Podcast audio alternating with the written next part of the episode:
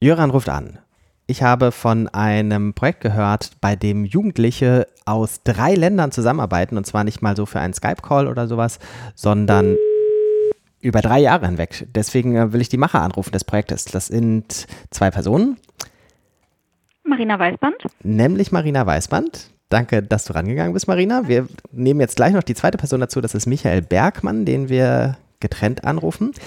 Und die beiden sollen uns dann erzählen, wie das funktioniert. Über das Internet zusammenarbeiten und das Ganze auch noch mit politischem Anspruch.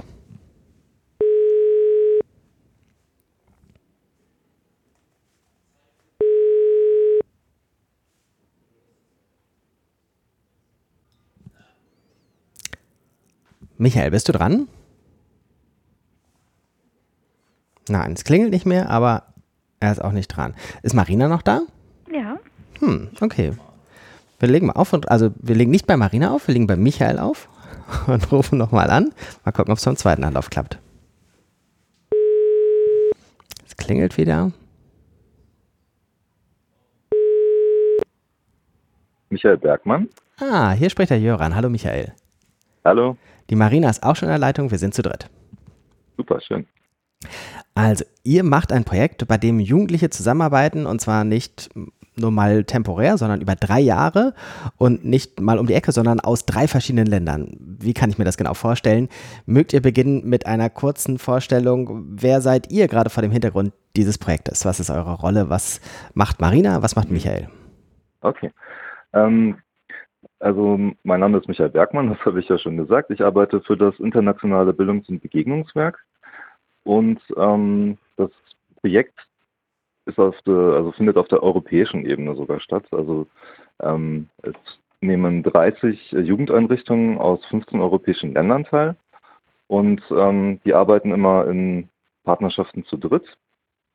Und die Jugendlichen arbeiten, wie du schon gesagt hast, auch über drei Jahre hinweg. Und ich, ähm, neben der, ich sag mal, generellen Entwicklung von dem Programm mit zwei Kollegen noch, bin auch für unsere digitale Plattform mit verantwortlich. Genau. Erstmal. Was ist hm? dein institutionelles Dach? Ähm, ich würde sagen, ich bin Bildungsreferent. Bei? Oder für? Beim IBB. Genau, das, äh, das mach, IBB ist. Äh, hm? Genau, mach noch zehn Sekunden, was ist IBB? Okay, das, das IBB ist das Internationale Bildungs- und Begegnungswerk in Dortmund. Und ähm, wir beschäftigen uns dort, das ist ein relativ ja, es ist ein Verein unter anderem und wir beschäftigen uns mit Gedenkstättenarbeit, ähm, mit europäischen Projekten. Ähm, wir versuchen Leute miteinander zu vernetzen, ähm, Fortbildungen. Wir machen alle möglichen Dinge mhm. so im außerschulischen Bildungsbereich, würde ich mal sagen. Ja. Mhm. Marina, was machst du und was ist die Verbindung zum IBB und zum Projekt? Ah, ich bin bei Politik Digital e.V. und ähm, wir ähm, schaffen Beteiligungssysteme für Jugendliche. Wir haben das Aula-Projekt, das in Schule und in Kommunen äh, Mitbestimmung ermöglicht. Und basierend auf dieser Software stellen wir für das IBB ähm, die Software für Generation Europe, ähm, das Tool Digital D zur Verfügung, über das sich Jugendliche eben auch äh, lokal, aber auch über weite Distanzen vernetzen und demokratisch Dinge entscheiden können.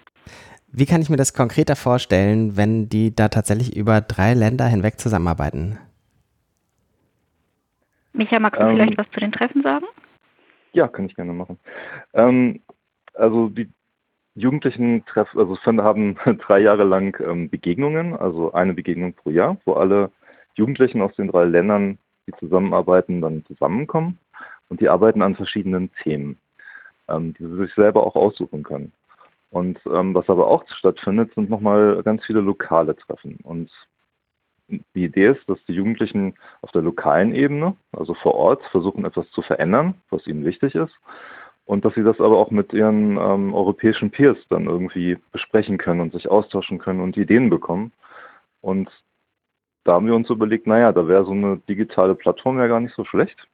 Das heißt, die können dann da diskutieren und gemeinsam Entscheidungen treffen.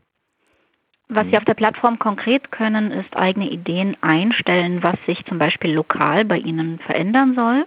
Ähm, und Sie können sich dort Verbesserungsvorschläge einholen. Sie können dort aus Ihren fixen Ideen richtig ausführliche Projekttexte machen und das dann auch abstimmen. Und zwar je nachdem, für welche Ebene das gilt, können Sie das bei sich vor Ort im Jugendzentrum, Sie können es in der trinationalen Partnerschaft und Sie können sogar über Ideen abstimmen als komplettes europäisches Projekt.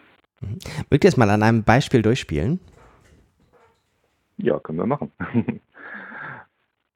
ähm, es gibt zum Beispiel eine Gruppe in Unna, die haben zuletzt darüber diskutiert, ähm, was, womit sie sich dann gerne beschäftigen würden. Eine Idee war, ähm, wie kann man Unterricht fairer machen.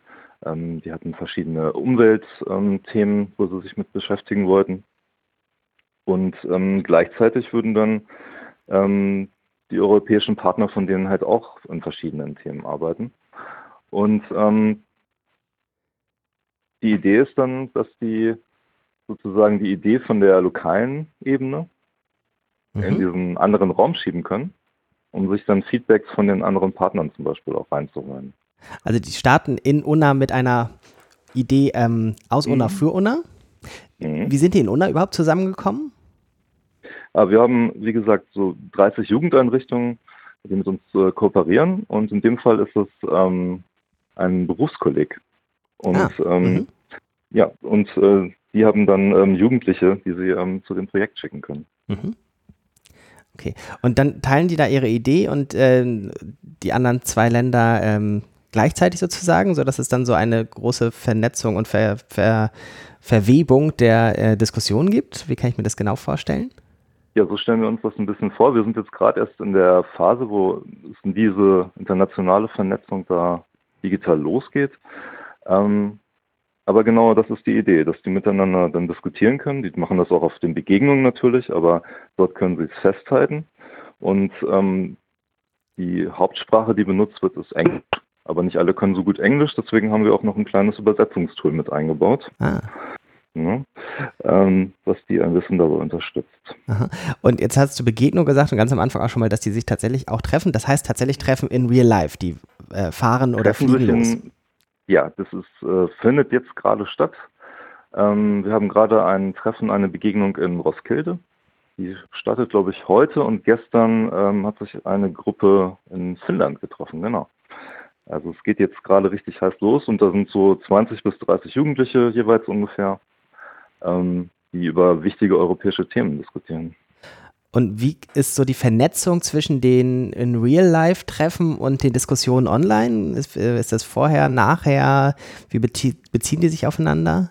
Das ist ja das Schöne, das ist ähm, total auf beiden Ebenen passiert das ähm, sozusagen amphibisch. Also es ist nicht, dass wir heutzutage einen Online-Diskurs und Offline-Diskurs haben, sondern letzten Endes ist dieses digitale Tool ein Hilfsmittel für die. Ähm, sie machen das vorher, nachher, währenddessen, die ganze Zeit über und wir sehen auch einen Peak an Aktivität während der Treffen selbst, wo dann zum Beispiel auch über Abendveranstaltungen ähm, entschieden wird, mhm. welche Musik gespielt wird dazu. Ah, ja, das sind ja wichtige Themen.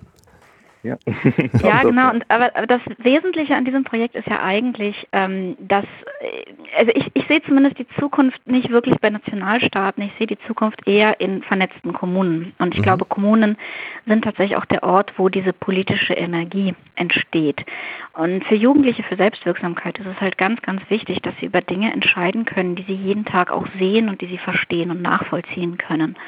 Gleichzeitig gibt es aber auch Dinge, die man ihnen auf wirklich europäischer Ebene beibringen kann. Sie können sich treffen und Workshops machen zu, wie drehe ich ein YouTube-Video oder wie äh, rede ich mit einem Lokalpolitiker oder wie rede ich mit der Lokalpresse. Das heißt, sie ähm, bekommen auf europäischer Ebene Skills, die sich bei sich vor Ort einsetzen. Und ich glaube, das ist, darin liegt so die Zukunft von politischem Lernen. Mhm ja, denken wir es einmal vom Ende her, wenn das dann mal abgeschlossen sein wird, das ist ja jetzt teilweise ähm, angefangen, teilweise hört sich schon an, als wäre es mittendrin, wenn die drei Jahre zusammengearbeitet haben auf diese Art und Weise, ähm, was würdet ihr zusammenzählen, was, was haben die dann gelernt? Die haben ja nicht nur gelernt, wie man ein YouTube-Video dreht, würde ich vermuten. Ähm, die haben sehr viel gelernt. Ähm, oh Gott, wie, wie zähle ich das dann am besten auf? Also, ähm, sie haben sich mit einem Thema beschäftigt, was sie selber interessiert hat. Das ist schon mal diese Ebene der Selbstwirksamkeit. Mhm. Wir hoffen, dass sie vor Ort etwas verändert haben, im Positiven. Und alle Schritte, die notwendig sind, um zu dieser Veränderung zu kommen, mussten sie vielleicht auch sogar erstmal lernen. Also vielleicht ein Video aufnehmen, mit der Politik äh, sprechen, Ideen formulieren und all das.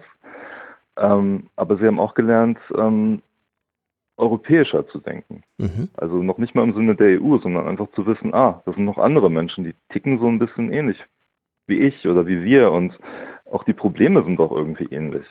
Und ähm, ich glaube, alleine das sind schon mal wichtige Erkenntnisse. Mhm. Ich, ich, glaube, es ist so dieses Zusammenspiel aus Skills, die sie bekommen, ähm, also praktische Skills, aber auch so Metaskills äh, und einem Rollen-Selbstverständnis als jemand, der Gestalter seiner eigenen Umgebung ist und der in der Welt verankert ist und auch die Kapazität hat, zu anderen in der Welt Kontakt aufzubauen. Mhm. Ähm, vielleicht noch eine ganz wichtige Sache. Ähm, die Gruppen, mit denen wir arbeiten, das sind nicht irgendwelche Jugendliche, sondern ähm, wir arbeiten mit heterogenen Gruppen. Das heißt, wir haben junge Menschen, die im Studium sind und vielleicht sogar Politik ähm, studieren, Jugendliche, die noch zur Schule gehen und ähm, vielleicht auch auf Schulformen, wo sie wirklich gerade gar nicht reinpassen oder ähm, wir haben auch Schulverweigerer, wir haben Menschen mit Behinderung und so weiter. Also wir arbeiten immer mit, ich sag mal, sehr bunten Gruppen, weil wir denken, dass die am besten voneinander lernen können. Sehr schön. Wenn sich jetzt jemand dafür weiter interessiert, habt ihr einen Link-Tipp, wo er sie weitere Informationen findet? Mhm. Ähm, unsere Homepage ist ähm, generationeurope.org. Da findet man, glaube ich, das, das Allerwichtigste. Ähm, da kann man uns ähm, auch drüber kontaktieren. Da sind die ganzen äh, E-Mail-Adressen und Facebook und so weiter. Alles klar. Wunderbar. Marina, Michael, ich danke euch ganz, ganz herzlich. Alles Gute für den weiteren mhm. Projektverlauf und auf Wiederhören wahrscheinlich. Danke, Jeran. Alles Liebe dir. Danke. Tschüss. Ciao.